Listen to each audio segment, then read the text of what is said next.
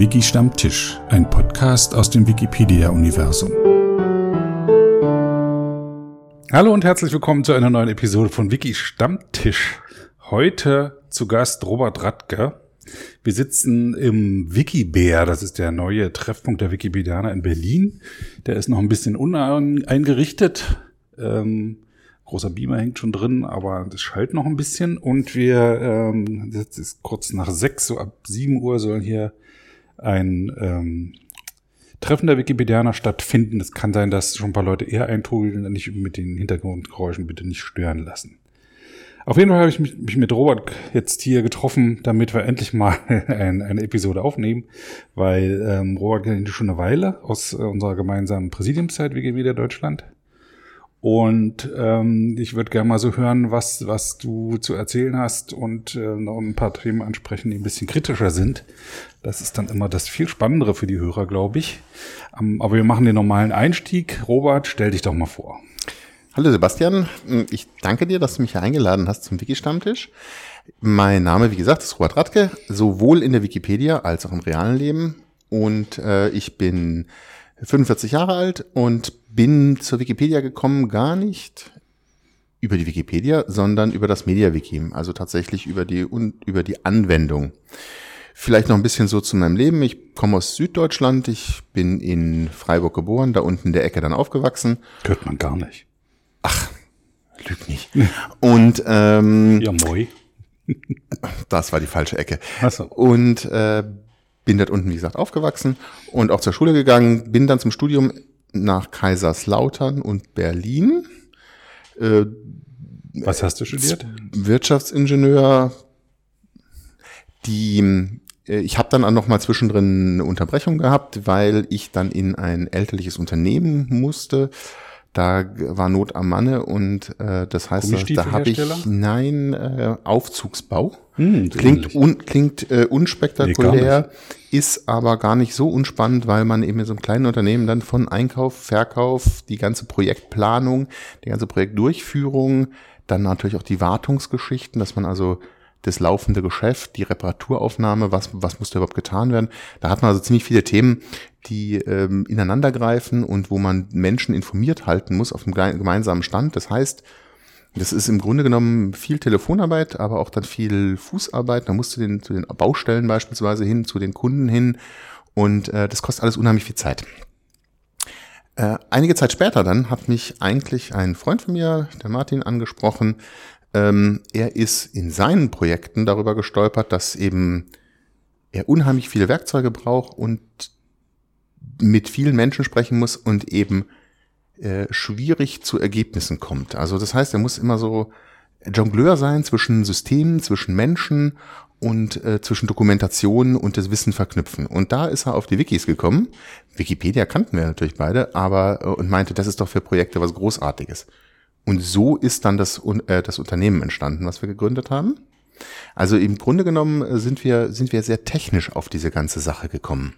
Und nicht, nicht sehr emotional über, ich will einen Artikel schreiben über ein Thema, was mir am Herzen liegt. Schon technisch. Und du hast, du bist aus der Firma wieder raus, aus der Fahrstuhlfirma. Ja, da bin ich wieder raus. Äh, das war dann äh, eine Umstellungsphase. Die Firma, muss man dazu sagen, ähm, die wurde dann verkauft. Das, deswegen war da auch Not am Manne und ähm, die musste verkauft werden. Gründe sind äh, vielfältig, abendfüllend. Genau. Und auch Schnee von gestern. Und dann bist du möglichst weit weg dann nach Berlin. Und ich war ja schon vorher in Berlin. Ach, ich war dann, ich war dann sozusagen noch mal, noch mal äh, eine Zeit lang wieder da unten in, im Freiburger und bin dann wieder nach Berlin zurück. Ich hatte sogar, ich hatte sogar mein, ich hatte sogar meine, meine, meine Wohnung dann noch ähm, äh, in, in Berlin und ähm, bin dann ähm, hier wieder gelandet. Und dann haben wir eben die Firma gegründet. Das war in Berlin dann. Das war dann in Berlin. Das war übrigens, das war dann das 2007. Ziel war eine Software zu gründen, äh, zu schreiben. Ja, wir, wir dachten uns, das ist alles viel einfacher natürlich. Das, das läuft ja alles von ganz alleine. Die rennen uns die Bude ein. Wir hatten sogar einen sehr, sehr, sehr, sehr großen Plan, den ich nach wie vor immer noch charmant finde, aber der ähm, doch Investments in größerer, in, in größerer Größenordnung ähm, nach sich ziehen würde. Also die, die, die Idee ist einfach, ähm, Wikis eignen sich dazu, Menschen auf einem gemeinsamen Wissensstand zu halten. Jeder mhm. kann beitragen, Jeder kann etwas hinzutun und äh, gleichzeitig bleiben alle auf dem gleichen Wissensstand. Das, was heutzutage mühsam in Unternehmen mit mit Meetings gemacht wird, dass immer wieder die Leute werden in einem Meeting, werden Aufgaben verteilt und dann werden die irgendwie abgearbeitet oder auch nicht und ähm, dann werden E-Mails rumgeschickt, ich brauche von dir noch diese Daten und jene Daten und im Endeffekt läuft der Wissensstand der, der Gruppe wieder auseinander mhm. und dann muss wieder ein Wissen, ein, ein Meeting gemacht werden, um die alle wieder zusammenzuholen. Und das geht schneller. Das geht, das geht deutlich, deutlich einfacher. Was wir bei der Gründungsidee noch wollten, ist gleich ein ganzes SAP-System anschließen. Also minimale, minimale Datenerhebung, minimale Datenmengen äh, zu verarbeiten. Das funktioniert technisch. Da haben wir technische Machbarkeiten auch äh, geprüft und sogar erste Schnittstellen programmiert. Aber was dann fehlt, sind die Kunden, die da gleich drauf anspringen. Das ist so ein großer Gedanke, dass man eben das ähm, reine Faktenwissen, also zum Beispiel über Lagerbestände, über äh, vor, über, über ähm, Controlling-Zahlen etc., dass man die in einem Wiki zur Verfügung stellt. In einem Wiki sowas zur Verfügung stellen wiederum äh, geht allerdings auch nur, wenn man dort strukturierte Daten verarbeiten kann. Das heißt, es geht, es geht theoretisch schon, praktisch eher nicht, wenn man jetzt nur im Plain Text arbeitet. Da wird man wahnsinnig. Das heißt, man das muss. geht immer nur mit so Kleinstbeständen, so 30 Artikel oder sowas, passt noch gen rein. Genau, aber ich kann nicht, ich kann nicht große, größere Datenmengen äh, noch pflegen, wenn alles Text ist. Also das heißt, ähm, man braucht etwas, was das auch kann. Und das ist natürlich dann Semantik Media Wiki wiederum, hm. das dann oben drauf sitzt. Oder war es damals? Würdest du heute mit Wikidata das machen? Eher noch nicht mit Wikidata. Ach, Wikidata ist ja auch ich hatte zweimal Wikidata-Leute hier und die sagten mir auch, dass es eigentlich nicht dafür vorgesehen ist, irgendwo anders installiert zu werden, oder? Geht bestimmt. Also man kann garantiert alles irgendwie umbauen. Ähm, mir ist es noch in der Bedienung zu unfreundlich. Das heißt, das ist noch mir, mir noch zur Zeit zu weit vom Benutzer weg. Und wenn ich mit Kunden, wenn ich Kunden ansprechen möchte, ist es sowieso schon schwierig mit MediaWiki. Also das heißt, wenn man da noch so, noch Hürden aufbaut, das geht gar nicht. Also mit Semantik habe ich schon schöne Möglichkeiten, mit Formularen zu arbeiten genau, und, und, und die sehen gut aus. Und das Wikidata wird ja immer so als Nachfolger von Semantic MediaWiki äh, bezeichnet. Mhm.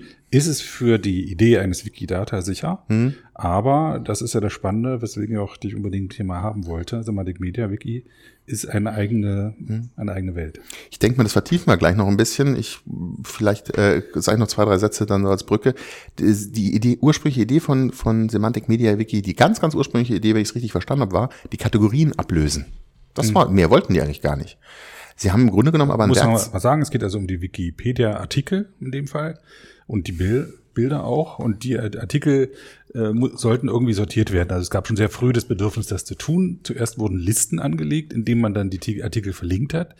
Und dann hat jemand die Idee gehabt, eben Kategorien einzuführen. Seiten wurden einer Kategorie hinzugefügt. Genau. Aber auch das funktioniert nur über Plaintext. Man muss halt in jeden Artikel von Hand reinschreiben, dieser Artikel ist jetzt in der Kategorie. Und das ist extrem schlecht zu bedienen. Genau. Und was natürlich dann Semantik von Hause aus zum Beispiel kann, ist, wenn ich zwei Kategorien habe, dass ich sage, gib mir alle Bilder, die der Kategorie X und Y zugeordnet sind. Hm. Das heißt, diese logischen Abfragen kommen natürlich sowieso, alle dazu. Und sie wollten weg von den Kategorien hin zu äh, äh, semantischen Attributen, also dass ich mehr Attribute verteile, dass ich eben auch gucken kann, ähm, äh, was heute Wikidata eben auch anstrebt, dass ich das, was in den Boxen steht in der Wikipedia, dann auch auswerten kann äh, die Liste aller Präsidenten der Welt oder irgendwie sowas und du musst sie nicht von Hand pflegen, sondern aller weiblichen Präsidenten. Und wenn du willst, auch noch aller weiblichen. Von 1945 und Richtig. Und genau das äh, kann dann eben Semantik MediaWiki auch. Weshalb Wikidata dann äh, in, in die Welt kam, ist die Skalierbarkeit, wenn ich es richtig verstanden habe. Wobei auch Semantik schon sehr große Datenmengen verträgt, wobei ich dann schon die Bedenken auch verstehe, diese, die, die Macher der ähm, von Wikidata äh, hatten, die ja auch teilweise identisch sind, darf man nicht vergessen. Hm. Die haben ja zuerst, die haben ja nicht im luftleeren Raum Wikidata gemacht, sondern gerade Danny war ja, war ja auch ähm, Media äh, war ja auch Media Wiki Mann, der dann Danny Franicic war auch der, der Wikidata ganz am Anfang schon äh, im Grunde mitgegründet hat. Der war ja auch bei Semantic Media Wiki dabei. Also genau. Deswegen, die haben ja nicht, die haben ja das ja nicht äh, ähm, da bin ich ja ein Waisenknabe gegen diese Fachleute. Also das ist ja, muss man ja mal so sagen, ich bin ja technisch nicht, nicht so tief dann äh, in, der, in der Thematik. Ähm, vielleicht nochmal ganz kurz dann der Bogen. Also wie gesagt, wir haben uns dann in der Firma, die Pläne waren sehr hochtrabend, wir haben uns dann ein bisschen reduziert. Wir konzentrieren uns heute viel stärker auf das Projektmanagement. Wir sind also äh, viel stärker dabei äh, zu sagen, äh, wir brauchen jetzt nicht gleich ein SAP-System nebendran, ähm, sondern eben, wie bringe ich Menschen zusammen, die ein gemeinsames Ziel, ein gemeinsames Projekt äh, verfolgen. Dort haben wir äh, Projekte gemacht bei einem großen Automobilbauer. Da ging es um Visualisierung von Fahrzeugdaten. Das man kann man sich so vorstellen. Das war im Grunde genommen Filme stellen die her für den internen Gebrauch. Ein mhm. äh, Ingenieur kommt an und sagt, ich habe eine ganz tolle Idee und das muss der Vorstand wissen. Und das ist immer schwierig in der Kommunikation. Und ähm, dieser große Automobilbauer äh, stellt dann zum Beispiel einen Film her über das Thema. Damit der Vorstand sich da Filmchen angucken kann. Um das naja, also es ist überspitzt formuliert, aber damit man ja, eben ja. auch die, die Innovation, zum Beispiel, was ist ein ausziehbarer Ladeboden? Hm. War mal vor Jahren, ich weiß gar nicht, ob das realisiert wurde, aber äh, was ist, was ist die Innovation daran? Was ist, was verbessert sich? Hm. Und ähm, sowas zum Beispiel. Und damit man nicht immer das Rad neu erfinden muss, haben wir dort die Wiederverwendbarkeit insbesondere verbessert. Und dadurch konnten die Mitarbeiter viel schneller sehen, zum Beispiel die, die Knöpfe von dem Interieur haben wir dort schon verwendet, die muss ich jetzt wieder verwenden. Wo sind die? Wo sind die bearbeiteten Versionen? Wo sind schon die, die fertigen äh, äh, abgenommenen Versionen? Und das kann man natürlich in so einem äh, Projektmanagement wunderbar darstellen. Und äh, da konnten wir denen auch, auch, auch sehr helfen. Wir haben sowas schon umgesetzt für ähm, eine Papiermaschine. Da ging es dann mehr um, um die Wartungsthemen. Das wäre also für mich im Aufzugsbau sehr hilfreich gewesen, wenn ich sozusagen vom Architekten bis hin auch zu anderen Firmen, äh, die auf so einer Baustelle arbeiten, äh, die Information gehabt hätte. Ich hätte immer interessiert, wann wird der Estrich gelegt? Wann ist der Fliesenleger im Haus? Wann kann ich Räume nicht betreten? Hm. Wie oft kam man auf eine Baustelle? Der LKW stand vor der Tür, du musstest das Material ablagen und hattest gar keinen Zugang zum Haus, weil einer äh, mit dem Bagger ein Loch vorne dran gebuddelt hatte. Und, und du dich fragtest, wie kriege ich jetzt meine, meine paar Tonnen Material in das Haus rein? Und ähm, es passiert am laufenden Band auf den Baustellen. Das ist organisiertes Chaos. Und da mehr Übersicht zu haben, da hätte ich mich damals sehr drüber gefreut. Und ähm, das betrifft, wie gesagt, sehr, sehr viele Bereiche. Und nochmal zurück zu dem ähm, großen Automobilbauer mit den Filmen. Mhm. Inwieweit äh, spielt der Semantik Media-Wiki eine Rolle? Die Projekte werden in einem Wiki abgelegt und, und bearbeitet, nicht nur dokumentiert, sondern bearbeitet. Mhm. Und wir haben also das gesamte Projektmanagement dort über die Semantik abgebildet. Bedeutet, ähm, als äh, Motor haben wir den, den Besprech Besprechungskreislauf ist sinnvoll, also den, den kann es durchaus geben, aber ähm, die Abstände könnten mal etwas größer werden von den Besprechungen, die müssen nicht, nicht dauernd stattfinden. Und innerhalb der Besprechungs äh, äh des Kreislaufes wurden Maßnahmen festgelegt, Maßnahmen definiert, wer sie umsetzt, gespeichert und die wurden dann auch wieder gleich auf Vorlage gesetzt, wenn wieder den, wenn, wenn das dann fällig war, sodass also regelmäßig die Leute wussten, was sie zu tun hatten. Die ähm, Mitarbeiter haben das im Wiki abgearbeitet, im Wiki abgelegt, die Arbeitsergebnisse, und haben sie dann, wenn die Fälligkeit war, auch wieder im Team kurz präsentiert. Ich habe das gemacht oder ich konnte es nicht machen, weil. Ähm, dann äh, hatte natürlich die Abteilungsleitung eine eigene Übersicht, wo stehen die einzelnen Aufgaben, die einzelnen Maßnahmen, wie weit sind die abgearbeitet, sind die im Zeitplan und selbst, so und selbst die Organisa der Chef der Organisationseinheit, genau, mhm. der, der Chef der Organisationseinheit hat dann gesehen, wie dann in den einzelnen Abteilungen die, äh, die Projekte laufen. Mhm. Also das heißt, es war mehrstufig dann die Informationen, aber auch gleichzeitig äh, die, die Möglichkeit immer zu sagen, ähm, ich nehme mir Dokumente aus anderen Projekten, die muss man ja sich nur verlinken, die muss man ja, die hat man ja dann schnell zur Hand. Vor allem auch war immer gewährleistet, dass ähnliche Projekte, Vorgängerprojekte, es gab ja auch gerne mal Projekte, die aufeinander aufbauten, mhm. dass die, dass die sofort mit einem Klick erreichbar waren mhm. und die waren ja wieder gleich strukturiert. Mhm. Das heißt, die Struktur blieb immer die gleiche und das heißt, die, die Mitarbeiter fanden sich immer sehr schnell wieder zurecht, selbst wenn sie an einem Vorgängerprojekt nicht gearbeitet haben, wo sie was finden.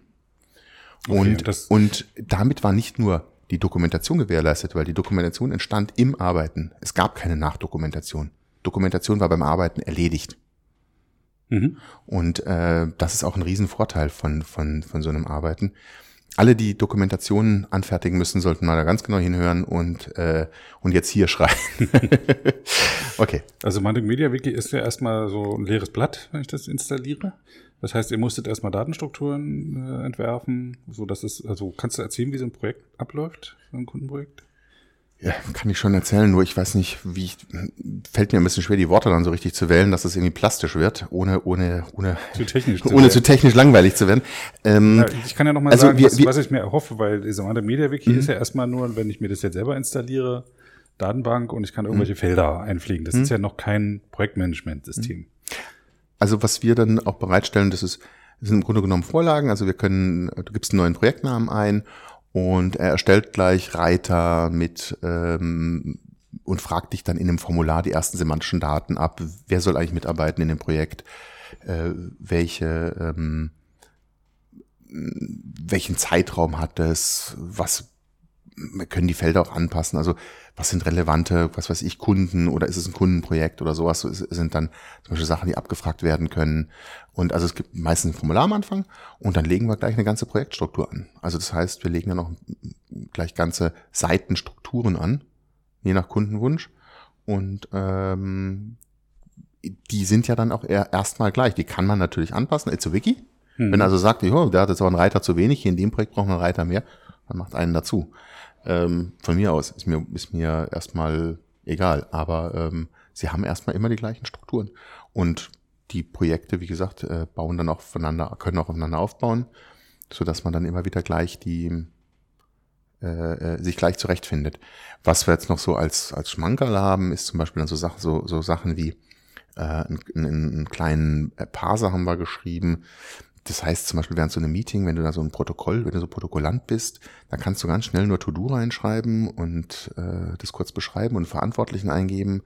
Es ist sehr, sehr simpel gemacht und wenn du es dann speichern drückst, wird es gleich als Seite gespeichert, als äh, für das To-Do, was der Mitarbeiter hat, wird ihm gleich zugeordnet. Hm. Auf seiner Seite sieht er, dass er ein neues To-Do hat, wie schön. Und äh, auf der Projektseite sieht man auch, dass das da ist. Hm. Und man sieht auch, in welchem Meeting es entstanden ist. Also das ist sofort vernetzt vorhanden. Also das können doch andere Softwares auch, oder? Bestimmt können das auch andere Softwares, aber. Was ist jetzt der Vorteil von Semantic Media Wiki? Also von MediaWiki grundsätzlich ist die Kommunikation der Vorteil. Es ist ein Kommunikationstool. Hm. Ähm, also wenn ich jetzt gerade, wir werden ganz gerne verglichen äh, mit, mit ERP-Systemen. ERP-Systeme sind nicht zur Kommunikation geeignet. Sie sind hm. zum Pflegen von Feldern geeignet. Das, sind, das ist, so, als wenn ich jetzt, also die meisten ERP-Systeme kommen auch aus dem Controlling-Bereich, das heißt, da werden Zahlen gepflegt, da werden Finanzdaten gepflegt, da werden Lagerbestände gepflegt. Das sind alles nur Zahlen. Aber die Kommunikation zwischen den Menschen, da sagen die immer, ja, da haben wir doch ein Textfeld. Am besten kriegt man die, die SAP, gerade die von den ganz großen Systemen immer dazu, sagt, so, jetzt such doch mal was in deinem System. Hm. Such doch mal was. Da, da scheitern dann schon die, die User eigentlich regelmäßig dran. Hm. Also ähm, die Kommunikation beim, bei MediaWiki, vielleicht sollte ich dazu nochmal äh, einen, einen Satz sagen. Ich persönlich, meine Meinung ist, dass ähm, die Wikis eine Ausprägung einer neuen Kommunikationsform sind. Mhm. Wie Sprache, wie Schrift, Gestik. Ähm, und wir diese Sprache aber noch nicht gut beherrschen. Das betrifft sich, das bezieht sich vielleicht viel weiter noch auf diesen sogenannten Web 2.0 Raum. Ähm, vielleicht lernen wir, wir lernen wir gerade wenigstens Benehmen in diesem Raum. Ja, ich erinnere mich an die ich möchte auf die aktuellen politischen Debatten mal verweisen, wo es dann darum geht, äh, wie, umge wie umgegangen wird im, im, in den Netzwerken. Und ähm, wenn ich an Wikipedia denke, da ist immer noch nicht alles gut, aber wir hatten ja auch früher fürchterliche Auseinandersetzungen, die waren ja noch viel schlimmer als heute. Hm. Habe ich so in Erinnerung zumindest. Äh, das war ja, das dort auch an ein, vielleicht so ein, so ein Wandel und Bewusstseinswerdung mal einsetzt. Aber ich behaupte, das ist eine eigene Kommunikationsform. Und ich glaube auch, das ist die Stärke, aber auch gleichzeitig die Schwäche. Es braucht Zeit zum Umstellen. Das, was ich dachte bei der Firmengründung, ach, das geht doch ganz schnell, die rennen uns die Bude ein. Das ist ja genial, die Idee. Ähm, nein, äh, dass man dass man in, in Gruppen kommunizieren kann gleichzeitig ist, ist ähm, was Neues. Also das heißt, du bist mit deiner Firma der, der Kommunikationslernfähigkeit voraus. Du musst noch eine Generation abwarten. Ja, ich dachte nur eine Generation, aber vielleicht täusche ich mich da mittlerweile auch. Also du merkst, ich bin da so ein bisschen desillusioniert. Aber ähm, nichtsdestotrotz glaube ich an diesen Weg. Ich glaube auch, dass äh, wir dadurch äh, andere neue Effekte haben. Also wir, wir leben immer noch auch in der IT eigentlich den Buchdruck. Wir speichern was in Dokumenten ab. Das ist eigentlich völlig abwegig. Warum soll ich, warum soll ich Wissen in Sammlungen verstecken, wo verschiedenes Wissen drin ist? Wikipedia hat natürlich Glück. Dadurch, dass sie ein Lexikon sind, haben sie immer, haben sie immer ein kleines Thema, was sie behandeln. Und wenn es zu groß wird, also wenn ein Artikel äh, zu lang wird, dann macht man Unterartikel auf mhm. und verlinkt auf den. Ähm, das heißt, man bleibt immer in, in, in, in kleinen Wissenshappen. Mhm. Und das ist auch gut so. Und ähm, das muss man sich, müsste man, muss man sich mal weiterdenken auf äh, die normalen, zum Beispiel wissenschaftliche Veröffentlichungen. Da werden, da werden, bisher war es immer so, ein, ein Wissenschaftlicher, Wissenschaftler veröffentlicht etwas in einem ähm, einen Artikel, in einem Journal. Magazin, in einem Journal und dann können die anderen wieder loslaufen und den erweitern, verbessern. Mhm. Ähm, nee, die können nur darauf aufbauen. Ja, oder darauf aufbauen, ja. Die, mhm. aber, aber erst dann, wenn er veröffentlicht ist. Es kann nicht schon im Prozess Teile der Erkenntnisse, wenn zum Beispiel Messreihen gemacht wurden, genutzt werden für andere, für andere Sachen. Mhm. Das funktioniert nicht. Das, das, ist das, das ist der Papierprozess. Das ist der Dokumentenprozess. Wir leben den immer noch. Wir leben den überall. Und äh, da glaube ich, sind Wikis einfach einen Schritt weiter. Das, die Dokumente sind nicht die Lösung, Dokumente sind das Problem. Ich habe das bei Lotus Notes schon erlebt und auch bei Wiki, hm. Dass ähm, Leute, die eben mit dieser offenen Kommunikation nicht klarkamen, dann äh, Texte in Word-Dateien oder PDFs äh, gespeichert haben und die dann ins Wiki oder nach Lotus Notes hochgeladen haben. Mhm. Lotus Notes konnte das dann irgendwann auch durchsuchen. Dadurch mhm. war es wieder halbwegs verfügbar, aber verlinkbar war es nicht und das war, war schwierig und es war auch, auch so typisch, ne? Das ist so wie E-Mail ausdrucken, hm? ist dann halt Dokumente in einem Wiki oder bei Lotus Nutzer halt ablegen. Vor allem habe ich in den Dokumenten oft eine Sammlung von vielen Wissensbausteinen. Mhm. Und ähm, das kann ich dann nicht aufteilen. Ne? Genau. Wenn ich, wenn ich die dann sinnvoll, wenn man dann schon wieder anfängt, wir vertaggen jetzt einfach die Dokumente. Oh Gott, Leute, nein. Dazu musst du erst die Wissensbausteine auseinandernehmen. Mhm die Wissensbausteine vertaggen, verlinken, was auch immer. Aber das Dokument ist dann in dem Fall irgendwie das Problem für mich und nicht die Lösung. Oder und da grenzen wir uns halt komplett ab und, und das muss man auch immer kommunizieren und das ist unheimlich schwer zu kommunizieren. Hm. Wikipedia hast du gerade sehr gelobt, aber da kenne ich auch Artikel, wo dann in Unterüberschriften eigene Lemma eigentlich abgearbeitet werden, wo beispielsweise geht es um eine Universität und da gibt es einen Unterabschnitt, über das, die Geschichte des Gebäudes. Und ich finde immer, das gehört in einen extra Artikel, einfach damit man darauf verlinken kann. Hast du sicherlich recht, dass es sowas gibt, aber von der Grundstruktur erstmal ein Lexikon okay. ist da sehr ein dankbares äh, Objekt, weil man, und vor allem ein, ein Lexikon ohne Platzprobleme, was sich also immer weiter erweitern kann. Und mhm. hey, Sebastian, ist a Wiki. Feel free. Mach dein Lemma draus. Ich muss ein bisschen warten, bis der Besitzer des Artikels verstorben ist und dann kann ich dann den richtig machen. Vielleicht. Das heißt, du hast immer noch die Firma, die du während deiner Studienzeit gegründet hast. Äh, ja, wir haben mal umfirmiert, aber im Prinzip ja. Im Prinzip ja. Hast du noch Projekte, von denen du erzählen möchtest? Naja, ach so, vielleicht das habe ich ein bisschen übergangen in meinem Lebenslauf. Ich bin auch immer ähm, ehrenamtlich aktiv gewesen, in meiner Jugend äh, im Schachbereich. Ich bin also schon ähm, bin auch Schachspieler und äh, Schachschiedsrichter. Schachschiedsrichter ist, ist vielleicht erwähnenswert. Muss man da eine Prüfung ablegen? Da muss man eine Prüfung ablegen. Äh, ich bin mittlerweile sogar einer der Schiedsrichter, der international geprüft wurde. Das heißt, ich bin von dem Weltschachverband anerkannt als Schiedsrichter. Gibt es nur einen Verband oder ist es wie beim Box? Das, das gab mal zwei Verbände, aber das hat sich wieder aufgelöst. Es gibt mittlerweile nur einen Verband. Also einen Weltschachverband. Ja, mit dem, mit dem schönen Motto Gens una sumus. Wir sind eine Familie. Ach, wie schön. Wie schön. So, die viele, ja, wie gesagt, ich bin bei denen sogar anerkannt, ähm, darf das, damit das, alle Turniere nix, leiten. Erzähl mir mehr von Schach. Äh, ist das osteuropäisch dominiert? Im, ja, wobei aber weltweit Schach gespielt wird. Es gibt Schwerpunkte natürlich in Osteuropa.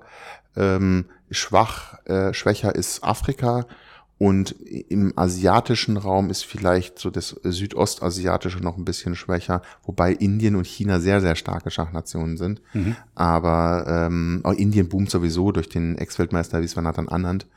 Aber äh, auch China, dort übrigens das Frauenschach interessanterweise, äh, mit der, mit, mit der sehr starken Spielerin Hu Jifan und auch weiteren, die haben ja wirklich einen. Frauen anders sein als Männer? Tja. Weil du gerade Frauenschach sagst. Ja, das ist, das ist ganz ulkig beim Schach. Also äh, es spielen wahnsinnig viel weniger äh, Frauen Schach als Männer. Erstmal die Anzahl ist einfach mal viel geringer. Und in der absoluten Weltelite findet man auch sehr wenige Frauen. Also das ist dann nochmal, nochmal, wie Weniger. nennt sich das, unterproportionaler? Weiß ich gar nicht, wie man sowas dazu sagt. Also das ist, äh, und ich habe keine Erklärung für die Gründe. Mhm. Also wirklich nicht. Und Aber hat, hat das mit körperlich äh, glaube ich nicht Durchhaltevermögen oder sowas zu tun? Man, manchmal vielleicht mit so einem Killerinstinkt oder so. Hm. Vielleicht manchmal. Aber hat mich hätte mich jetzt nur interessiert. Ich, so. ich habe keine Erklärung und ich, ich glaube ich glaube auch nicht, dass es wirklich wissenschaftliche Erklärungen gibt. Mhm.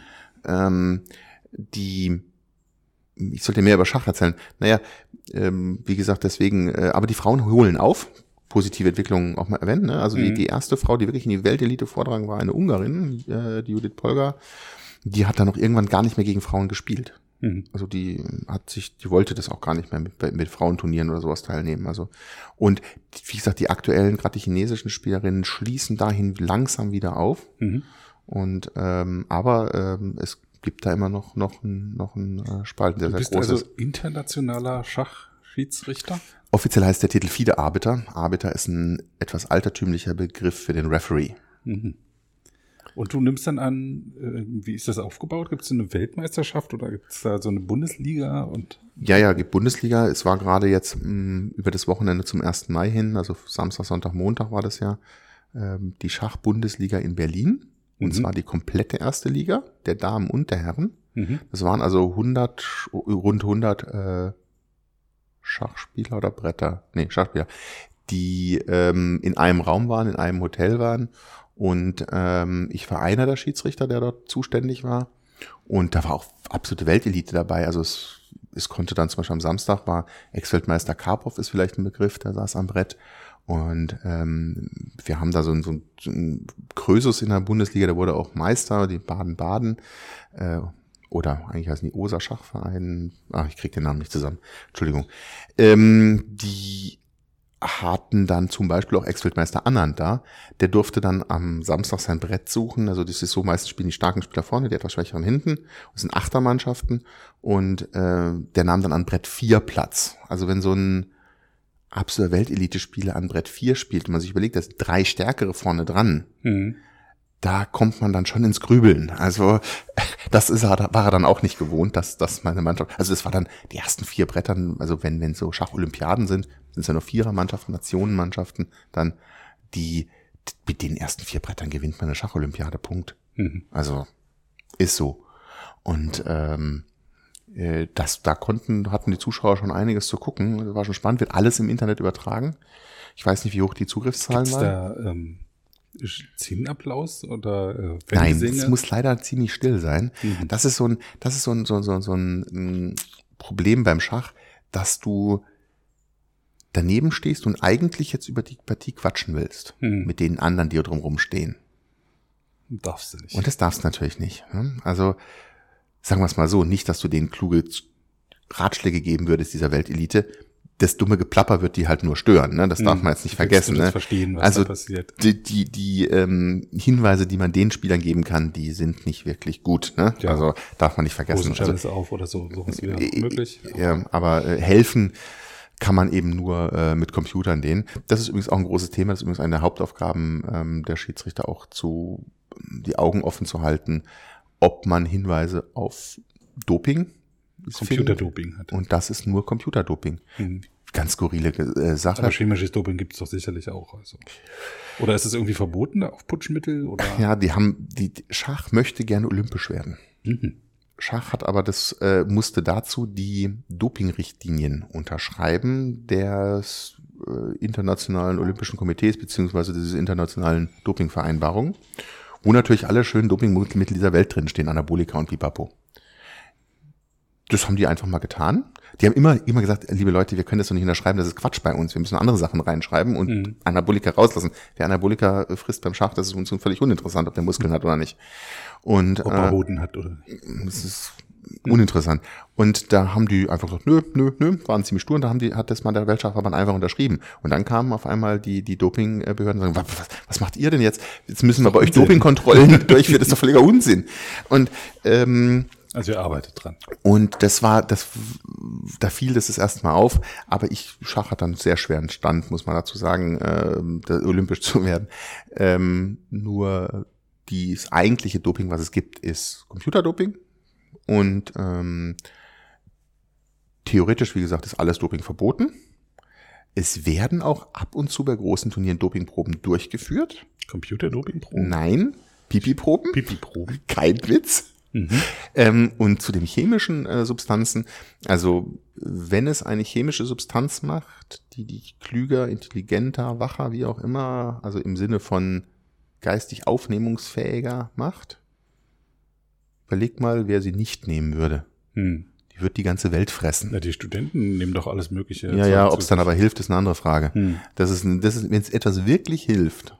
Dann, wenn das jemand erfindet, der ist jetzt schon reich sozusagen. Ja, das nimmt nicht nur die Hälfte, äh, so nach dem Motto der Menschheit. Es gibt das, das ist nicht ein Medikament für die Hälfte, was mal, was mal ziemlich berühmt wurde und eine, und eine Firma reich gemacht hat, sondern das hat gleich 100 Prozent der Bevölkerung als, als Zielgruppe. Also von daher. Wie ist das Sponsoring?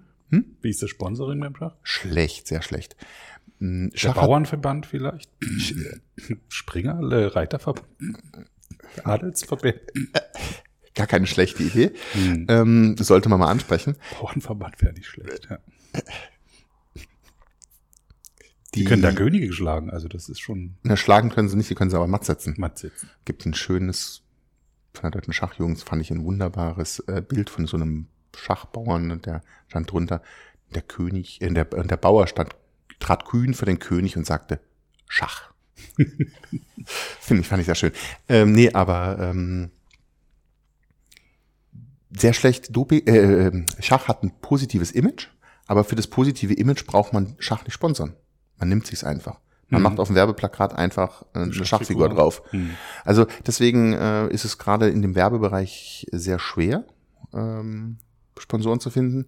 Ich bin da, ich hatte ja, ich, ich schweife ja ununterbrochen ab. Äh, wir waren ja bei dem Thema eigentlich hier äh, ehrenamtliche Tätigkeit und so. Da, wie gesagt, habe ich in der, in der, Jugend schon, ich bin auch jetzt in einem Vorstand von einem Verein, der sich ähm, auf die Fahne geschrieben hat, eben Schach ver veranstalten und zu organisieren. Und wir haben wenigstens eine große Hotelkette bekommen als äh, hm. im Sponsoring. Das ist schon nicht so schlecht. Also das heißt, das ist natürlich dann mehr so ein bisschen geben und nehmen. Wir können dann, wir, wir können, wenn wir Veranstaltungen bei denen durchführen, kriegen wir bessere Konditionen. So, das ist natürlich schon äh, immer interessant so etwas. Aber das ist ja so ein bisschen mehr geben und nehmen. Das hat jetzt nichts mit mit Zugriffszahlen auf den Webseiten und Werbungen an Plakaten oder sowas zu tun. Also das, mhm. da muss man sich von den klassischen Werbeideen und. Aber wenn ich an Formel 1 denke, ich meine, die, da fahren stundenlang Autos im Kreis. Wenn du auf einer Tribüne sitzt, dann siehst du immer ein paar Sekunden ein Auto vorbeihuschen und dann eine ganze Weile nichts. Im Fernsehen wird aber dann immer gezeigt, wie Autos ineinander krachen und wie die Fahrer wild lenken. Wie wäre, wäre das beim Schach? Gibt es bei euch äh, Todesfälle? Schach ist die gefährlichste Sportart der Welt. Ach. Ach. Es gibt keine Sportart, bei der so viele bei der Ausübung ihres Sports sterben. Ach. Warum? Ja, ich freue mich jetzt auf die Erklärung. Warum? Ganz einfach. Schach kann man in jedem Alter spielen. Ach so. Wir haben schlicht und ergreifend sehr alte Spieler. und okay. eigentlich kennt jeder Schachverein die Geschichte, wie schon tragischerweise jemand aus dem Verein mal bei einem Turnier zusammengebrochen ist und tot war. Hm. Also das ist eine gängige äh, Geschichte. Also das ist jetzt keine Legende. Das kommt einfach daher. Und das ist übrigens eine sehr, sehr, sehr schöne Sache beim Schach, dass, dass du wirklich in Turnieren halt regelmäßig, so bei großen Opens, hast du Spieler von fünf bis, bis 100, ne? Also, mhm. oder bis 95 oder, mhm. ja, bis 95 dann eher. Aber, äh, du hast dann oft solche Diskrepanzen und, mhm. äh, die spielen alle zusammen. Und das, das hat insofern keine Grenzen. Und natürlich, wie gesagt, es gibt regelmäßig äh, ähm, Todesfälle im Schach. So, jetzt sind wir ein bisschen traurig geworden. Als nächstes frage ich mal was Interessantes. Gibt es Wikis beim Schach? Es gibt Wikis beim Schach, ja, also es gibt auf ein paar Seiten ähm, mehr so als Glossar und als Erklärungsseiten werden dann Wikis eingesetzt, aber Wikis beim Schach noch nicht wirklich. Also man kann im Wiki Schachpartien darstellen. Gibt's Doch, das kann man, ja, ja, ja, das kann man, ja, klar, ah. logisch. Hm. Ja, man, Aber kann, man kann Stellungen darstellen im Wesentlichen. Du hast den Weltverband noch nicht dazu gebracht, ein semantisch Media Wiki. Nee, da sehe ich jetzt, da sehe ich jetzt noch nicht den richtigen Mehrwert, weil, wie hm. gesagt, ähm, als Kommunikationsmittel jetzt, um irgendwas gemeinsam abzustimmen, um irgendwas gemeinsam voranzubringen, äh, ist doch nicht so das, wo Wikis jetzt meine erste Wahl wären. Also selbst vielleicht da doch technisch andere Lösungen auch mal. Ja, aber ansonsten versuchst du ja MediaWiki, äh, Semantik MediaWiki ähm, unterzubringen, wo es geht. Ja. Ich habe hab immer noch den Spruch in den Ohren, äh, du, du kennst die Lösung für alles. ja klar, natürlich, wenn man einen Hammer hat, sieht jedes Problem wie ein Nagel aus. Ne? Also mhm. das kennen wir. Also ich habe wieder mal ähm, auf, der, auf der SMW-Con so viele tolle Beispiele gehört. Für was für Semantik. Du löst bitte mal kurz dieses. Semantik Media Wiki Con, die immer halbjährlich in Europa und in äh, Nordamerika stattfindet. Mhm. Und da treffen sich alle Semantic Media Wiki Jünger. Treffen sich die Semantic Media Wiki Jünger. Und Jüngerinnen. Und die, Große an Renate. Ne, und die äh, schmoren ganz schön in eigenem Saft. Das, da, da werden Lösungen präsentiert, wo ich immer, wo ich immer äh, dran denk, äh, ja, wie geil ist das denn? Mhm. Also ähm, Beispiele. Natürlich die tollen Sachen, die ich, die, die ich auch mal dann zeige, aber ähm, die Formulare, wenn man sich vorstellt, ein Formular im Wiki, kann man ausfüllen, kann man abspeichern, hat es auf einer Seite, kann das anreichern in dem Wiki. Aber da hat tatsächlich einer auch äh, einen PDF-Creator gebaut, dass das gleich als PDF hinten rausfällt. Finde ich total irre. Weil das klingt erstmal so absurd, aber ich glaube, dass man, wenn man einerseits sozusagen die Bearbeitung ähm, in einem, in, von, von etwas hat, was man hinten dann weiter bearbeiten muss, was, was, was weitergehen muss. Und andererseits aber irgendwo die Leute dann immer noch an diesem Stück Papier hängen, kann man es ihnen geben. Mhm. Und ähm, die sind sogar so weit gegangen, dass sie bestehende PDF-Dokumente, das war aber glaube ich noch ein bisschen wackelig, aber ähm, äh, genommen haben und dort die Felder markiert haben, wo was rein soll. Also das, das fand ich, fand ich, fand ich ganz spannend, dass man, dass man da sozusagen nach dem Motto, ah, du willst ein PDF, ja, ich mach dir auch ein PDF. Also mhm. so in die Richtung kannst du haben. Brauchst du zwar nicht mehr, aber äh, wenn du es, wenn es dich glücklich macht. Nein, aber die haben äh, zur Verwaltung in, in öffentlichen mm, in Museen, in, die haben äh, Projekte vorgestellt, wo ich immer gedacht habe, und das hören jetzt alles Leute, die Semantik Media Wiki kennen. Das ist so traurig. Hm. Das müssten eigentlich die Leute hören, die es noch nicht kennen. Das müssten die Leute hören, die, die jetzt vielleicht die Wikipedia kennen und schon toll finden, dass man, dass man dort alles Mögliche reinschreiben kann. Aber äh, wenn ich halt jede Liste von Hand pflegen muss, wenn ich halt keine Auswertung fahren kann, ähm, der Gestalt, dass ich, äh, dass ich Ergebnislisten habe, äh, was könnte ich aus der Wikipedia für ein schönes Beispiel nehmen? Es werden immer, es werden immer die Hauptstädte und sowas werden da immer genommen. Schulix.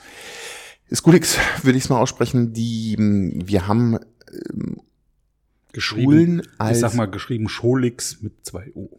Genau. Ähm, wir haben uns in unserer Firma ähm, mal die Schulen orientiert. Der Grund war, ähm, dass wir dort nicht nur gesehen habe, dass also die ähm, Zusammenarbeit in den Schulen beziehungsweise die Heranführung an solchen ge gemeinsamen Arbeitsthemen äh, auch in Schulen gehört. Das heißt, man kann Web 2.0 nicht als Frontalunterricht gestalten, war so unser Hintergedanke, sondern man muss Web 2.0 leben. Das, was wir, was wir schon hatten über die Kommunikation, Kommunikationsform lernen. Mhm. Genau wie man schreiben lernen muss, muss man Web 2.0 lernen. Und ähm, da wäre, sind natürlich Wikis eine Methode und da sind wir eben dann darauf gekommen, sozusagen ein, ein Framework den Schulen anzubieten, um Projekte oder auch das Schulklassenleben, dafür eignet sich natürlich sehr gut, äh, abzubilden. Das heißt, jede Klasse kriegt ihr eigenes Wiki als abgeschlossenen Raum, so dass sie dort, ähm, dort äh, die Schüler sich untereinander austoben können. Es ist natürlich auch ein Raum. Klar machen die ihre WhatsApp-Gruppen auf, klar machen die ihre Facebook-Gruppen auf, aber in der Schulgruppe können sie erstens mal niemanden ausschließen. Hm. Und der Lehrer hat auch noch einen Blick drauf. Ganz spannend fand ich übrigens, ähm, es gab dann immer Diskussionen, dürfen die Eltern drauf gucken. Mhm. Und dort war dann äh, die Regelung, die sich so durchgesetzt hat, glaube ich, äh, meistens war, naja, wenn dir dein Kind das Passwort verrät, dann verrätst dir dein Kind. Das ist natürlich auch schnell geändert, ne? Gut. Aber, aber das, das war so nach dem Motto, die Jüngeren dann meistens haben den Eltern das, das Passwort gegeben und dann konnte auch sein, dass es irgendwann mal endete. Ich gehe davon aus, dass Kinder da weniger Schranken haben, weil sie auch ja. noch weniger ja. Ähm, eingeschult sind in, in, vorher, in bestehende Kommunikationsformen und auch viel mehr Spieltrieb haben. Mhm. Red weiter. Nee, ich wollte jetzt dieses schöne Gluckergeräusch, weil du dir was zu trinken eingießt, mit auf. Ich versuche das möglichst, möglichst geräuscharm zu machen. Aber ehe du hier mehr vertrocknest, äh, stell jetzt die Flasche auch noch super geräuschlos hingestellt. Die Kinder spielen damit rum und kommen da sehr gut rein. Ja, also. Aber muss das nicht auch irgendwie betreut werden? Ich glaube nicht, dass das ein Selbstläufer ist. Der ja, Lehrer muss vor allem mitmachen, oder? Mh, hm. die Schule, ich weiß nicht. Hürden, Hürden sind, sind natürlich engagierte Lehrer, ist völlig klar. Aber äh, Haupthürden sind eigentlich auch, ähm, dass die Technik, also die, die reine Bereitstellung, äh, kostet natürlich auch immer irgend, irgendwas dies ist gar nicht so teuer, nur äh, das sind Investitionen. Da ähm, haben die Schulen kein großes Budget. Was mhm. viel einfacher ist, ist Unterricht in der Form durchzuführen. Also wenn jemand, wenn jemand äh, Wikis unterrichten würde oder auch die Benutzung oder auch Beispiele geben würde, für solche Sachen ist viel eher Geld da. Also da, da gibt's Budgets, aber für Investitionen ist es viel schwieriger. Das heißt, da scheitert, und dann natürlich hat man immer das Problem, man muss mit, mit, muss mit allen Ländern einzeln quasi arbeiten, muss mit jeder Schule einzeln arbeiten, da brauchst du auch äh, ein Wahnsinnsvertriebsaufwand. Ach, Länder meinst du jetzt Bundesländer? Bundesländer, klar. Mhm. Das ist ja auch noch in jedem Bundesland zu Bundesland unterschiedlich. Das ist auch ein Wahnsinnsaufwand. Da ist jetzt Deutschland vielleicht nicht gerade so der günstigste Nährboden von der Struktur, damit sie sowas durchsetzen dann kann. Eher Niederlande oder sowas. Ja, das, da hat man dann auch wieder Sprachgrenzen in unserer kleinen Firma. Wir sind ja wirklich nicht viele. Mhm. Und deswegen äh, sind, sind wir da so, sind wir da so ein bisschen an eine Wand gelaufen auch. Also du merkst, wir haben so ein paar Wände, haben wir schon ausgetestet. Mhm. Und, aber das hat mich eigentlich jetzt nicht, entmutigt mich eigentlich nicht. Also, ähm, ich meine, in Schulen Arduino spielt immer mehr so eine Rolle, diese Computerplattform für kleine Computer. Das kommt so langsam, ja. geht so langsam den Weg. Ähm, Linux war ja auch mal sowas für Eingeweihte. Ne? Da hat ja. man sich auf Kongressen getroffen, sich das gegenseitig erzählt. Was meinst Und jetzt, jetzt könnte man überlegen, was war der Durchbruch für Linux eigentlich? Der Durchbruch für Linux? Du kannst mir Fragen stellen. Ja, also es wurde immer professioneller. Man musste dann nicht mehr Insiderwissen haben, sondern man konnte es einfach installieren, genau wie Windows. Das war, denke ich, der Zeitpunkt, wo dann auch die breite Massenanwendung eingesetzt hat. Ubuntu kannst du heute installieren. Ja. Besser, sogar besser als Windows. Weniger Viren. Ich, ich, würde, ich würde den Durchbruch eigentlich dann sogar eher bei, bei sowas wie Android sehen. Also ich meine, den endgültigen Server hatten sie schon durchgebrochen, klar, völlig, mhm. völlig klar. Bei den Profis. Im, im, im Massenmarkt, also im Anwendermarkt ist es ja dann erst mit, mit Android angekommen, würde ich sagen. Ach so, dass also, das benutzt, ich meine, genau. ich meine als, als äh, Betriebssystem äh, Wahnsinn Late Follower. Also vorher gab es nur die ganzen, ganzen Closed-Systeme, Microsoft und und und. Äh, aber ähm, damit sind sie ein Late Follower im Markt gewesen und als Late Follower noch so einen Einstieg dann hinzubekommen ähm, als Open Source Software, da glaube ich, ist Open Source auch mit ein Grund dafür, dass sie sich durchgesetzt haben. Also was oft als Hinderung angesehen wird, sehe ich eigentlich als Stärke an.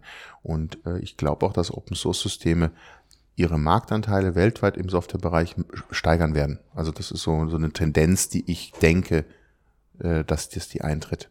Wann kommt jetzt der große Durchbruch für Naja, der große Durchbruch. Du, für MediaWiki. Nee, für Semantik MediaWiki. Für Semantik, also für MediaWiki und Semantik, Semantik MediaWiki, ähm, ich, MediaWiki hat auch keinen großen, hat Wikipedia. MediaWiki ist auf dem absteigenden Ast. Es wird vergessen, es verkümmert. Das ist meine, meine persönliche Meinung. Wiki an sich war, hatte mal eine, hatte so ein Aufflackern, es gab die alle, viele haben die Chancen gesehen. Mhm. Und das wird nicht gefördert. Es gibt keine Institution, die sich um Wikis kümmert, die Wikis voranbringt. Das die Zusammenarbeit, also äh, es gibt bei, bei MediaWiki, äh, MediaWiki ja nur Wikipedia im Grunde genommen als, großes, als großer Leuchtturm, der alles stützt. Und ist ich auch denke, ein Nachteil wieder für MediaWiki, weil alle immer nur Wikipedia sehen und nicht die anderen Möglichkeiten, die dahinter sind. Ist richtig. Ähm, aber es Bis gibt diesen Leuchtturm. Und solange es Wikipedia gibt, ähm, gibt es auch noch die Software. Aber das ist natürlich auch die, die, die Achillesferse. Hm. Völlig klar. Keine Ahnung, ob mit Wikipedia jemals was passieren wird, aber es kann will man ja, will, was ist theoretisch möglich. Nun ja, äh, dass, dass, ein, dass ein Lexikon noch besser wird. was es einen Ablöser gibt. Ich meine, Wikipedia, Wikipedia hat alle, alle gedruckten Lexikas der Welt abgelöst. Ich würde ja sagen, Google war das, aber hm. Nun ja, aber als Lexikon jetzt erstmal schon äh, die Wikipedia, aber dass Google die, die, die Ergebnisse nach oben gepusht hat, eine Internet Zeit lang. Überhaupt hat das ähm, bedruckte Lexikon ja, abgelöst. Ja, Sie hätten das abwehren können. Es gibt Speziallexika, die sich durchsetzen. Enzyklopädie Britannica wird auch nicht mehr gedruckt, aber online existieren sie mhm. sehr gut sogar. Mhm. Während die deutsche, deutsche Brockhaus sich äh, stolz brüstet, jetzt auch ein Kinderlexikon äh, haben. Man muss dann dazu nur in die Bibliothek gehen und mit seinem Bibliotheksausweis kann man sich dann dort am Computer einloggen und das Kinderlexikon lesen. Ach, was? So viel hat Brockhaus jetzt verstanden vom, vom Internet. Ah, was? Mhm, und, und haben auch Lexikon noch freundlich auf Twitter einen schönen Gruß geschrieben. So von Kumpel zu Kumpel. Also die Hörer können jetzt meiner hochgezogenen Augenbrauen nicht sehen. ähm, deswegen sage ich das mal. Gut, ich schweife ab, aber ja, ist, ist, ist Semantic Media Wiki und Wikis haben die überhaupt noch eine Chance? Doch, ich denke schon, weil ähm, es einfach schon fertige Produkte gibt, fertige Lösungen gibt und ähm, ich weiß, dass es, dass es äh, alle über die gleichen Probleme stöhnen. Alle stöhnen über ihre E-Mail-Flut, alle stöhnen über, über äh, darüber, dass sie keine Übersichtlichkeit in ihren Projekten haben, alle stöhnen darüber, dass ihre Fileserver voll sind. Über stundenlange ja, Leute, Meetings. Äh, stundenlange Meetings, ja Leute. Dass man nichts wiederfindet. Und, und wenn man ihnen dann ein Angebot macht, ja, dann, ja, wir haben keine Zeit. Das ist immer so nach dem Motto, äh, das ist unser Hauptwettbewerber. Do nothing, sagen wir immer, das ist unser mhm. Hauptwettbewerber. Nein, wir tun dann doch lieber nichts. Ähm, das ist immer so nach dem Motto, ich habe keine Zeit, die Säge zu schärfen, ich muss sägen. Hm. Ja, gut, was soll ich da sagen? Ne? Und ich glaube, dass da eben einfach noch so, so ein Tick fehlt, äh, dass da wirklich, dass da wirklich Musik drin ist. Vielleicht fehlt da auch und, eine Leuchtturmanwendung. Für so mal Media Wiki. Da fehlt so ein Leuchtturm und ähm, da glaube ich, äh, irgendwo wird das mal durchbrechen. Hm. Und ähm, dann ähm, kommt da auch mehr hinterher. Also das, das ist vielleicht mal, das kann mal passieren, dass es eine ganze Branche ist. Das ist einfach, dann wird es wiederum als so Branchenlösung wieder wahrgenommen. Mhm. Aber ähm, innerhalb dieser Branchenlösung, dass dann so ein Unternehmen vielleicht genug Power hatte, auch rauszu, auszubrechen. Und es gibt im Unternehmens, es ist halt so, im Unternehmenskontext kriegt halt dann doch immer wieder äh, einer die Aufgabe, ja, wir müssen jetzt ein Wiki haben. Mhm. Und dann werden dort wird aber nicht festgelegt eigentlich wozu. Was macht das Wiki? Es ist dann nur ein Wiki für als Wiki. Mhm. Und wenn sie dann sagen immer als Nachschlagewerk, also gut, wenn du ein Unternehmen bist, was Nachschlagewerke produzierst, dann nimm ein Wiki, um, um, um äh, Nachschlagewerke produzi zu produzieren. Aber wenn du ein anderes Unternehmen bist, wenn du mal ein Maschinenbauer bist und dann sagst, ja, wir brauchen jetzt ein Wiki als Nachschlagewerk. Nein, Ihr braucht ein Wikis, um Maschinen zu bauen. Geht ihr auf Maschinenbaumessen, um Semantic Media Wiki als Lösung anzubieten? Wir Messen sind äh, nicht ganz preiswert. Äh, wir gehen nicht so oft auf Messen, aber wir, wir sprechen mit vielen auch aus diesem Bereich Maschinenbau. Hm. Und wir sind ein bisschen automobillastig immer noch aufgestellt. Ähm, aber ähm, aufgrund der guten Erfahrung. Naja, auch aufgrund von dann persönlichen Kontakten einfach. Hm. Ne? Und ähm, die aber ähm, der Maschinenbaubereich ist, ist hochinteressant und da haben wir auch gerade aktuell Kontakte und ähm, gibt aber auch andere interessante Bereiche. Das, äh, es beschränkt sich eben nicht auf dieses, äh, diese Bereiche, wo so wirklich hands-on dann irgend so ein fertiges Produkt hinten raus. Es können auch virtuelle Produkte sein. Mhm. Also ähm, äh, zum Beispiel der ganze Bereich äh, der Anwälte ist hochinteressant, ist hochspannend. Weil? Weil die einen hohen Bedarf an Wissen haben, weil die einen hohen Bedarf an Wissen und Wissensmanagement haben mhm. und diese und dieses wieder immer wieder neu sammeln und, und immer wieder neu anordnen müssen. Also. Oder Personalmanagement, oder? Kann ich mir auch vorstellen. Ja, da habe ich jetzt zum Beispiel gar keinen Zugang zu. Also da bin hm. ich jetzt zum Beispiel, da bin ich jetzt persönlich einfach viel zu weit weg, um dort eine, eine Vision zu haben, wie man dort jetzt okay. so Wikis und, und äh, sowieso sowas einsetzen kann. Wir hatten mal interessanterweise eine Anfrage so als Expertennetzwerk. Also welcher. Genau. Wer, wer kann denn Ungarisch? Wer, wer ist für was im hm. Experte in unserem Unternehmen? Das ist natürlich sofort ersichtlich, wie sowas funktionieren kann für mich. Mhm. Also das ist mir völlig klar. Ähm, und äh, wie man dort auch immer sofort relevante Ergebnisse haben kann für die Anwendungsfälle, die man hat und Vorschläge bekommen kann mhm. über die Semantik. Die Semantik kann ja noch eigentlich noch ein bisschen mehr als so Listen. Ne? Die kann man auch in der Suche einsetzen, weil das ja alles logische Verknüpfungen sind. Das heißt, mhm. da kann man auch in der Suche einige präzisere Ergebnisse finden als ähm, mit der Volltextsuche. Und ähm, und äh, genau solche Sachen ähm, wären dann in solchen Fällen natürlich relevant, klar. Du hast jetzt von der äh, SMW Con, ja. Samuel Martha Wilhelm Con, ähm, jetzt erzählt, es klingt so, als ob man da mal hinfahren sollte, sich das anschauen sollte, um einfach mal ein paar Anwendungsbeispiele zu sehen und auf Ideen zu kommen, wofür man das unbedingt, kann. unbedingt. Im Grunde genommen, wie gesagt, ähm, eigentlich ähm, sollten die hin, die das eigentlich gar nicht kennen, beziehungsweise die vielleicht die Idee Wikis und gemeinsames Arbeiten und ach, damit kann man Projekte machen, ach, damit kann man vielleicht äh, solche, zu, solche, solche Sammlungen. Vielleicht ist das für die zu nerdig? Ähm, es ist teilweise ein bisschen nerdig, aber die Beispiele waren eigentlich alle nicht schlecht erklärt, weil, die, mhm. weil es wirklich konkrete Beispiele waren. Gibt es auch auf YouTube? Gibt es auch auf YouTube. Ähm, da sind die, da sind die, der größte Teil der Vorträge äh, vorhanden.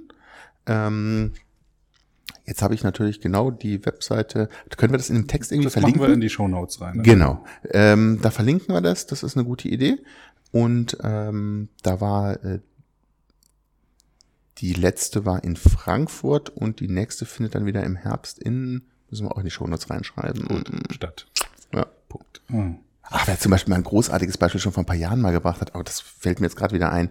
Die NASA war mal in Wien und ähm, hat dann auch erwähnt zum Beispiel, dass ein Außeneinsatz eines deutschen Astronauten, wer war damals oben, zum Beispiel mit MediaWiki vorbereitet wurde, mit Semantik MediaWiki natürlich. Mhm. Für die ist es unheimlich wichtig, zum Beispiel ähm, Werkzeuge. Werkzeuge müssen wahnsinnig präzise beschrieben sein. Mhm. Weil das sind oft, das können, die haben da so ein völlig seltsames Werkzeug dann abgebildet. Aber erstmal, wie sieht das aus? Das heißt dann, war irgendein Ratchet, also äh, und äh, wie sieht das überhaupt, dass du hast ich hätte es nicht als Werkzeug erkannt, das Bild, sagen wir es mal so.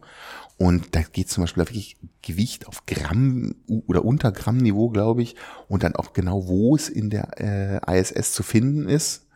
Also die ganz präzise Beschreibung und ähm, es gibt Metadaten über einfache Werkzeuge im Grunde genommen. Und und das dann aber auch zu finden und darzustellen. Und das haben die zum Beispiel dann auch mal präsentiert. Das ist jetzt nicht für, für unsere irdischen Anwendungen, aber es war unheimlich spannend und unheimlich plastisch wo man sich aber auch vorstellen kann, eben so an einer großen Maschine, wie ist die aufgebaut, wie sind die Wartungsintervalle, beziehungsweise es tritt ein Problem auf, mhm. ein elektrisches Problem in der Nachtschicht und äh, das muss dann am Tag behoben werden. Ähm, es wurde jetzt nur notdürftig geflickt oder übergangen, wie auch immer, die Maschine läuft weiter. Und äh, diese Information eben einfach abzulegen an der Maschine, zu sagen, dort ist ein Problem und die Betagsschicht, ihr müsst es erledigen. Mhm. Ähm, ist schon ein Stück weit Projektmanagement. Und das muss ja auch dann wieder später zurückfließen in der Wissensdatenbank, in der Wissensbasis. Wie oft äh, passiert da was? Aber, aber, aber auch dann eben, wie haben wir letztes Mal das Problem gelöst? Hey, das ist schon mal aufgetreten. Oh, da haben wir eine Lösung. Oh, das hat ja nur so lange gehalten. Dann müssen wir eine andere Lösung finden. Hm. Also auch dieses, dieses sofort den Leuten zur Verfügung stellen, dieses Wissen an der Maschine. Ähm, sowas ist dann semantische Anwendung. Und im Hintergrund läuft ein MediaWiki die Wissensdatenbasis. Ich habe dir jetzt die ganze Zeit mit großer Begeisterung äh, zugehört. Wieso bist du ins Präsidium von Wikimedia Deutschland gegangen? ähm, nicht, dass das irgendwie schlecht wäre, aber ich finde den, den, den Bogen jetzt nicht sozusagen. Mhm. Der, der Bogen war eigentlich ähm, dadurch, dass ich mich immer ehrenamtlich engagiert hatte und ich in der Phase dann auch den Eindruck hatte, dass sich gar nicht so viele gemeldet hatten. Ich glaube, in meiner Wahl gab es nicht so viel Auswahl. Mhm. Und äh, ich gedacht habe, das kann ja nie wahr sein. Ne? Wir, wir müssen doch da irgendwie ein Präsidium auch zusammen, beziehungsweise es war ja noch Vorstand, ne? Waren, ja. Das war ja der letzte Vorstand, der offizielle. Und äh, da bin ich dann dazu eigentlich ein bisschen, ein bisschen reingestolpert. Aber ich bin ja, ich bin ja kein Artikelschreiber. Ich bin ja niemand. Also ich habe mir immer gesagt, du musst doch auch irgendwie äh, dieses Projekt, großartige Projekt unterstützen. Aber wo kannst du es überhaupt unterstützen? Wie gesagt, also ich, bin, ich, bin, ich bin ja gar nicht. Ich, ich, war zum einen eben der, der MediaWiki-Affinität, mhm. auch dein ehrenamtliches mhm. Engagement. Mhm. hm. und äh, auch Wikipedia unterstützen. Genau, aber ähm, dort eben dann auch äh, die technischen Sachen. Also ich bin ja, bin zwar kein Programmierer, aber aber dann technisch doch nicht völlig unbeleckt. Aber ich bin zum Beispiel eben gerade kein Artikelschreiber. Das, deswegen habe ich ja auch äh, dort nicht viele Veröffentlichungen, weil ich bin lausig als, Schrei äh, als Schriftsteller, sorry. Ist halt einfach mal so. nicht dafür entschuldigen. Nee, es, es ist halt einfach so. Und ähm, mir liegt es halt viel mehr eher ähm, etwas zu organisieren oder Leute zusammenzuführen dann äh, in einem Projekt. Das interessiert mich auch viel mehr. Du warst elf Monate drin. Ja, das waren elf Monate. Und, und hast du was erreicht? Ich habe mich orientiert im Präsidium, habe ein paar Kontakte gemacht und in die Phase viel interessanterweise gerade die der Start von Wikidata. Mhm. Das heißt, äh, ich war gar nicht lange da im Amt und dann gab es ja immer diese Ressortaufteilung und ähm, dort war ich dann auch eingetragen für die Technik. Und das heißt, es kam dann, äh, kam dann bei mir als erstes vom, vom, vom Vorstand auf den Tisch, ja, wir haben äh, da ein Projekt, wir würden das ganz gerne machen, WMDE. Und ähm, es gibt eine Finanzierung aus den USA. Oho. Und das führte dann zu einer Telefonkonferenz zwischen dem Geschäftsführer, äh, noch ein zweites Vorstandsmitglied war dabei und den hat man schon benannt, Danny Franicic, der das vorgestellt hatte dann auch äh, in dem Augenblick. Und dort wurde dann auch äh, relativ schnell, wurde da schon, ich weiß nicht, ob jetzt in dem ersten, aber ich denke mal, es wurde nur gesagt, dass die Finanzierung gesichert war. Ich glaube, ein Name fiel schon, der da Egal. Auf jeden Fall, ähm, da habe ich natürlich jetzt erstmal immer gedacht, oh ja gut, vielleicht entwickeln sie Semantik weiter, aber vielleicht auch was ganz Neues. Äh, aber da war ich natürlich so, haben sie natürlich genau den richtigen getroffen, durch Zufall, weil ich natürlich sofort begeistert war. Hm. Und ich da, die hatten wohl erwartet, dass sie mich, dass sie äh, die zwei Vorstandsmitglieder überzeugen müssen. Und dass sie bei mir da offene Türen errennen, haben sie, glaube ich, nicht so ganz erwartet. War doch schon. Und habe dann auch im äh, Vorstand dafür äh, geredet, weil ich einfach diese Verbindung dieser festen Daten, dieser Metadaten mit dem, mit dem Text für sinnvoll erachte. Ob das jetzt, wie gesagt, in der Wikipedia weiß ich, gibt es große Auseinandersetzungen über, ob das genutzt wird oder und nicht. Und einem Jahr war es dann gut. Ähm, ja, ich habe mich zwar zur Wiederwahl gestellt, aber wir haben auch dafür gesorgt in den elf Monaten, dass es Alternativen gab. Das heißt, wir haben aktiv Leute angesprochen, mhm. sich doch bitte zur Wahl zu stellen. Hätte ich vielleicht nicht machen sollen. Aber andererseits, man darf nicht vergessen, äh, diese dann Präsidiumsarbeit, jetzt davor noch Vorstandsarbeit, ist eine Heidenarbeit. Das ist wirklich viel, viel, viel. Viel Zeit, ja. Viel Zeit, die das in Anspruch nimmt. Ich kann jetzt nicht behaupten, dass ich begeistert bin von dem Output, der dabei rauskommt. Auch nicht in meiner Amtszeit und ich weiß nicht, wie sich das geändert hat. Hm. Das will ich jetzt nicht beurteilen, aber naja, das ist ein anderes Thema soll dann nochmal erzählt werden. Aber du bist ja ehrenamtlich im Wikipedia-Umfeld aktiv geblieben und bist ja. auch noch aktiv, zum ja. Beispiel Wikidach. Ja, ähm, ich bin auch im, dort im Vorstand des äh, Skillshare e.V. Wir äh, haben die Wikidach in äh, Schwerin durchgeführt. Die nächste findet in Mannheim statt. Die Willst du mal kurz sagen, was Wikidach ist? Wikidach ist eine äh, Konferenz beziehungsweise ein Barcamp. Barcamp. Danke. Ich habe gerade stand gerade auf der Leitung. Ein Barcamp ähm, eben für den deutschsprachigen äh, Raum, nicht nur Wikipedia, natürlich auch die ganzen Schwesterprojekte. Und ähm, wir hatten, wie gesagt, das erste, die erste Wikidach im Schweriner Schloss. Dort hat der Landtag sich äh, die, äh, die, die Tore geöffnet und äh, unter Schloss machen wir es nicht. Ähm, jetzt die nächste dies findet Jahr, in dieses Jahr in November, Mannheim. 17. bis 19. 17. November. Bis 19. November findet Mannheimer im Mannheimer Schloss. Schloss. kein Landtag, sondern eine Universität, die uns da großzügig vier Räume zur Verfügung stellt. So sieht es aus. nebeneinander liegen. Das war ja in Schwerin so schön, man musste da immer im Kreis laufen und seinen Raum suchen. ja, das Schweriner, Schweriner Schloss leidet ein wenig darunter, dass es ein wenig unübersichtlich ist. Aber äh, das sind natürlich Räume, die ihresgleichen suchen. Sehr repräsentativ. Sehr repräsentativ. Und äh, wir hatten ja die Möglichkeit gehabt, das, das riesig aufzuziehen. Da äh, ist es immer ein bisschen schwierig. Ich habe immer so erwartet, auch, ich bin auch ein bisschen, manchmal bin ich ein bisschen naiv, aber so nach dem Motto, hey, komm, kommt doch in ein Schloss, ne? Und das einen die Leute sagen, boah, wir, wir, wir können in den Landtag, wir können in ein Schloss, wir, wir kriegen die Unterstützung da vom Landtag. Wir, wir hätten ja Räumlichkeiten auch noch haben können.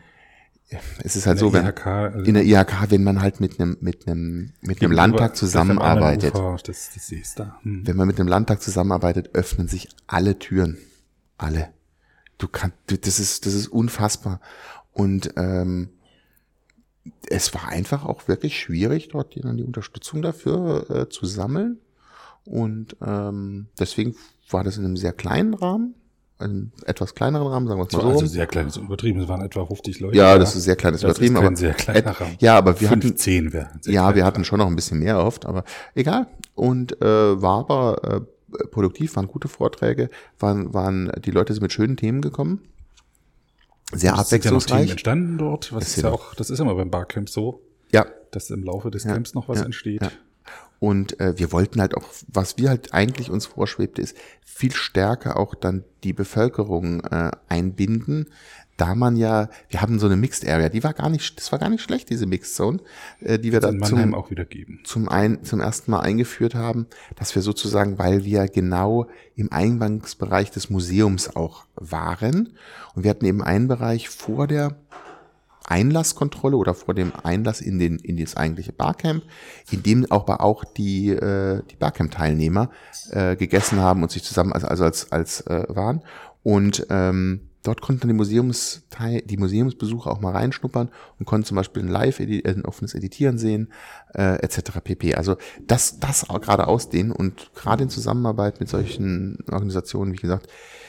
Das hat er mit der Wikicon in, dem, äh, in Korn-Westheim gut funktioniert. Ja, die haben das, die haben das übernommen. Ähm, äh, das hat, das hat sich da wohl rumgesprochen. Das ist, das hat da wohl noch besser funktioniert. Da sind jetzt auch selber drauf gekommen. Auf jeden Fall hat es da sehr gut funktioniert.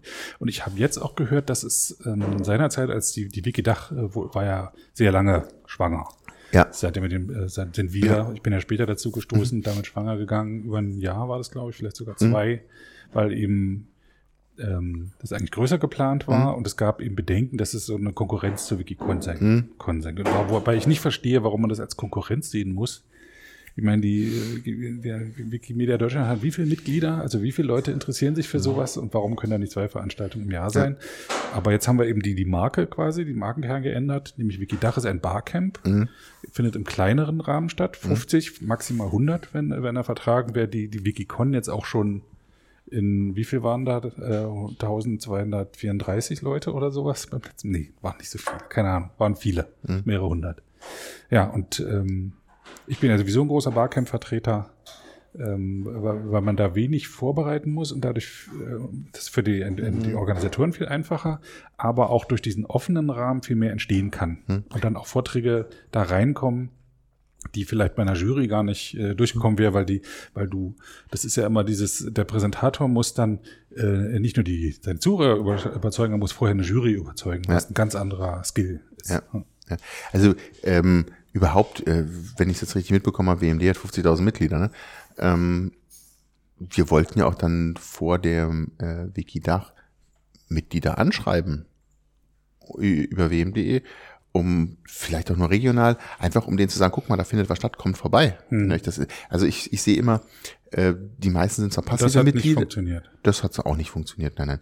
Ähm, also das wurde, die Zusammenarbeit hat mit WMDR hat da nicht funktioniert, meine ich. Ja, ich will es, ich will es jetzt nicht, äh, das ist jetzt auch ein paar, Jahr, paar Jährchen her, ne? Also ähm, wir haben dort ähm, Anträge, nicht nur einen geschrieben, wir haben die x-fach überarbeitet, kamen dann ständig äh, auch wieder danach, das müsste noch und jenes müsste noch.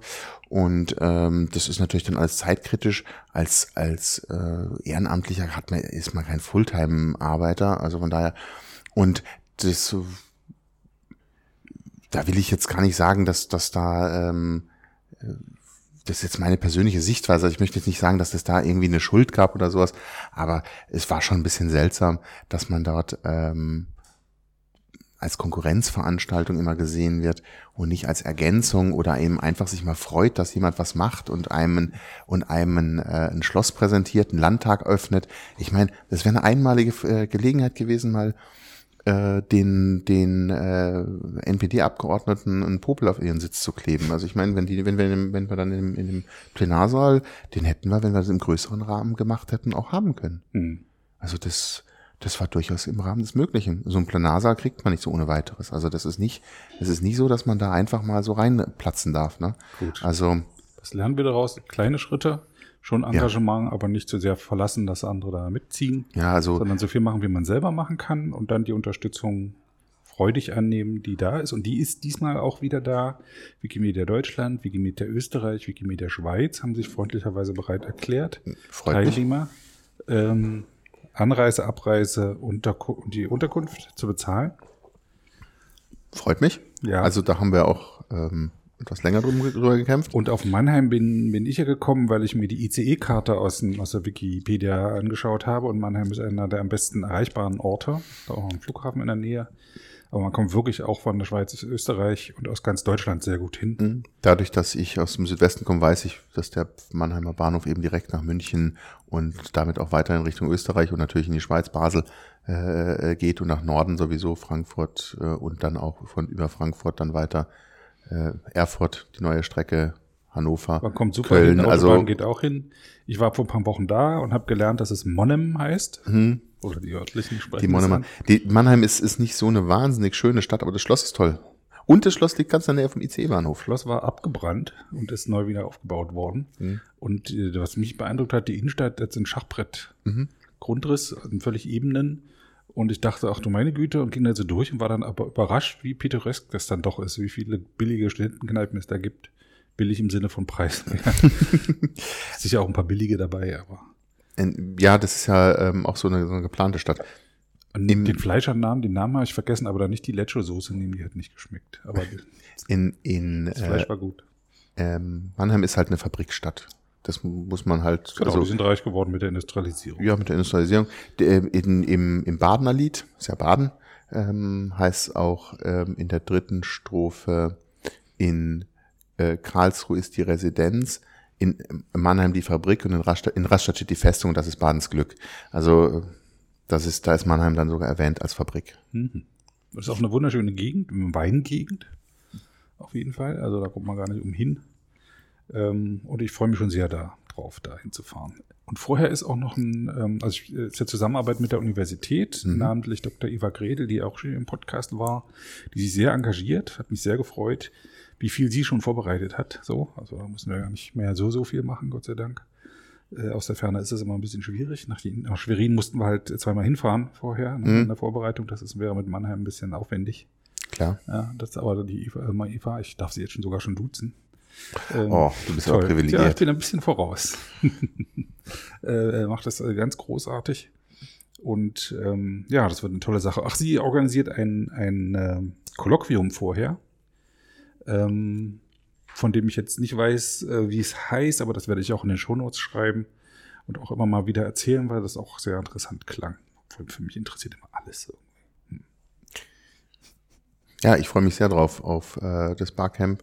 Ich äh, denke, dass es äh, attraktiv ist für nicht nur für Wikipedianer. Vielleicht gelingt es uns nochmal auch nochmal ein bisschen die äh, Umgebung ein bisschen anzusprechen. Also wie gesagt, ich bin immer so ein großer Freund eben auch ein Einbindung ähm, von zum Beispiel den Mitgliedern. Also ich meine, wir haben, wenn wir wirklich, wenn wirklich WMD 50.000 Mitglieder hat, ähm, die meisten sind zwar passive Mitglieder, aber auch die, das ist, ich, ich verstehe das immer so, die, die, es gibt die, die ein bisschen ihre Zeit, die ihre Zeit geben. Mhm. Es gibt die, es gibt die äh, Community natürlich, die ihre Zeit gibt. Es gibt die auch die ähm, aktiven Mitglieder, die auch ihre Zeit geben, indem sie versuchen, die Strukturen dort äh, zu unterstützen und, und, und dann gibt es die passiven, die geben zwar einfach nur Geld, aber das heißt ja nicht, dass sie kein Interesse haben an dem das Thema. Das habe ich in Kornwestheim auch erlebt, dass viele, die ich dort mal auf dem Flur angesprochen habe, sagten, sie sind äh, Mitglied und geben da irgendwie mindestens 12 Euro im Jahr, vielleicht auch mehr und wollten sich das jetzt einfach mal ansehen. Genau. Und mhm. ich, ich denke, auch für die sollte man ein paar Angebote schaffen, einfach nur, um, um die auch mal abzuholen, um dem zu zeigen, ich, ich behaupte, da gibt's auch schlummernde äh, Unterstützer im Sinne von für Community, für die Community wenn man sagt Autorengewinnung und und und, weil Interesse ist ja schon mal da. Hm. Und nach dem klassischen AIDA-Konzept äh, äh, sind wir ja schon dann nicht mehr bei Attention, sind wir schon bei Interest. Jetzt müssen wir noch Desire Action aus. Erzähl ja. mir mehr. Attention Interest. AIDA, Attention Interest, Desire Action, das ist das ah, Marketingkonzept zum Kaufen, also nach dem Motto mhm. Aufmerksamkeit erregen, Interesse, Begierde und dann die Action, der Kauf. Also in dem Falle wäre das, wäre das dann so die, die Action, dann die Artikelerstellung oder ich weiß es nicht, oder da Bilder, Bilderbereitstellung. sich auch so viele Universitäten an der Gegend zusammen, ne? Da ist ja noch Frankfurt und Heidelberg, ist ja nicht weit weg. Ja, und, und, und auch Karlsruhe, die Karlsruhe, Geburtsstätte von Semantic Media Wiki. Ja, ja, ja, der Geburtsort. ja, ja. Ja, und wer auch immer von den Zuhörern jetzt eine Idee hat, wir werden nächste oder übernächste Woche einen Banner schalten für die Wikidach. Das müssen wir jetzt machen. Äh, in der nächsten Schritt. Die Seiten stehen schon, die Anmeldung ist schon an. Ähm, die Anmeldung besteht daraus, dass man sich in eine Liste einträgt und 10 Euro überweist. Das müssen wir machen, weil die Erfahrung lehrt, dass wenn man nicht so einen Obolus entrichtet, man da sich nicht so verpflichtet fühlt, dann auch wirklich hinzukommen und wir müssen irgendwie planen. Ja. Vor allem müssen wir mit dem Essen, das müssen wir halt wirklich kalkulieren. Das ist immer das teuerste von allem. Das ist immer bisschen Ähm, schwierig. deswegen brauchen wir wirklich sichere Anmeldungen. Also Leute, meldet euch an. Wenn ihr Ideen habt, ihr könnt gerne mitmachen bei der Orga. Äh, meldet euch einfach auf den Seiten in der Wikipedia, Wikipedia, Doppelpunkt Wikidach. Da kommt ihr schon direkt dahin. Und äh, wir freuen uns sehr drauf. ja. Wenn du äh, König der Wikipedia wärst, was wäre dein erster Befehl? König der Wikipedia. Was wäre mein erster Befehl? Ähm, Inklusion. also im Sinne, äh, wir, wir, ähm, wir lassen viel mehr Artikel zu. Ah ja. Also ich würde die, die Relevanzkriterien wären bei mir etwas anders. Würdest du die grundsätzlich abschaffen oder Ja, also- überarbeiten? Viel weiter fassen. Viel weiter Das fassen. wäre doch mal eine Arbeit für einen Wikipedia-Kongress, nicht eine Konferenz, sondern ein Kongress, wo man das vorbereitet, nicht beschließt, aber Beschlüsse vorbereitet. Ganz ehrlich, ohne mich, das ist mir dann doch zu stressig. da, da muss ich ehrlicherweise gestehen, da werde ich wirklich ich hatte dich auch gefragt, was du als König machen würdest. In, in, in, die König Hölle, kann, in die Hölle begebe ich mich nicht. kann sich einfach auf den Balkon seines Schlosses stellen und sagen, Wikipedia, deine Relevanzkriterien. Hier sind Ja, sie. die, die, werden, die werden bei mir weitergefasst, aber Hm. das ist jetzt eine persönliche Meinung und Nach der hatte ich gefragt. ja. Ich danke dir für dieses wahnsinnig spannende Gespräch. Ich Dass du danke Zeit dir. genommen hast, noch gefunden hast, Zeit und Lust hattest, das zu tun. Ich danke dir für dein Engagement, dass du überhaupt so einen Wiki-Stammtisch ins Leben gerufen hast. Und ähm, ich muss sagen, wenn es jetzt wirklich eine Stunde war, ich habe ich hab gerade keine Uhr bei, bei mir, Eine, eine Viertelstunde. dann ähm, war das wirklich sehr kurzweilig, muss ich zugeben. Dann ist die Stunde sehr schnell vergangen. Ja, und wir hätten noch so viele andere Themen, über die wir sprechen könnten. Aber die Ich- Leute wollen nicht mehr als eine Stunde hören. Äh, können sie nicht am Stück hören, dann ist so ein Durchschnittswert. Ja, ja. ja.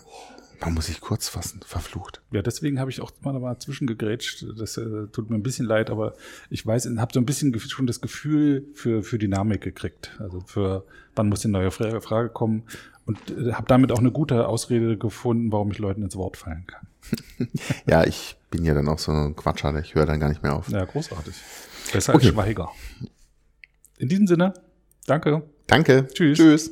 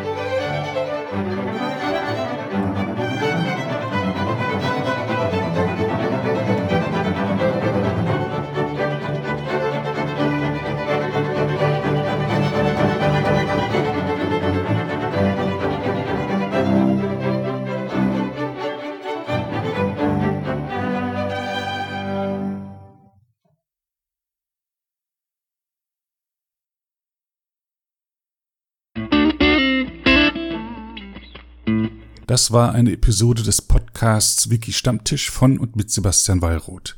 Die Episode steht unter der Lizenz Creative Commons Namensnennung 4.0, abgekürzt CC by 4.0. Diese Lizenz erlaubt Ihnen erstens, die Episode zu teilen, also das Material in jedwedem Format oder Medium zu vervielfältigen und weiter zu verbreiten. Zweitens dürfen Sie die Episode bearbeiten, also das Material remixen, verändern und darauf aufbauen, und zwar für beliebige Zwecke, sogar kommerzielle. Ich als Lizenzgeber kann diese Freiheiten nicht widerrufen, solange Sie sich an die Lizenzbedingungen halten. Die Lizenzbedingungen lauten, erstens, Sie müssen als Urhebernamen Wiki Stammtisch, Sebastian Wallroth angeben. Zweitens, Sie müssen die Lizenz CC BY 4.0 angeben. Drittens müssen Sie, wenn möglich, einen Link zur Lizenz beifügen. Viertens müssen Sie angeben, ob Änderungen vorgenommen wurden. Fünftens dürfen Sie diese Angaben in jeder angemessenen Art und Weise machen, allerdings nicht so, dass der Eindruck entsteht, dass ich als Lizenzgeber gerade Sie oder Ihre Nutzung besonders unterstützte.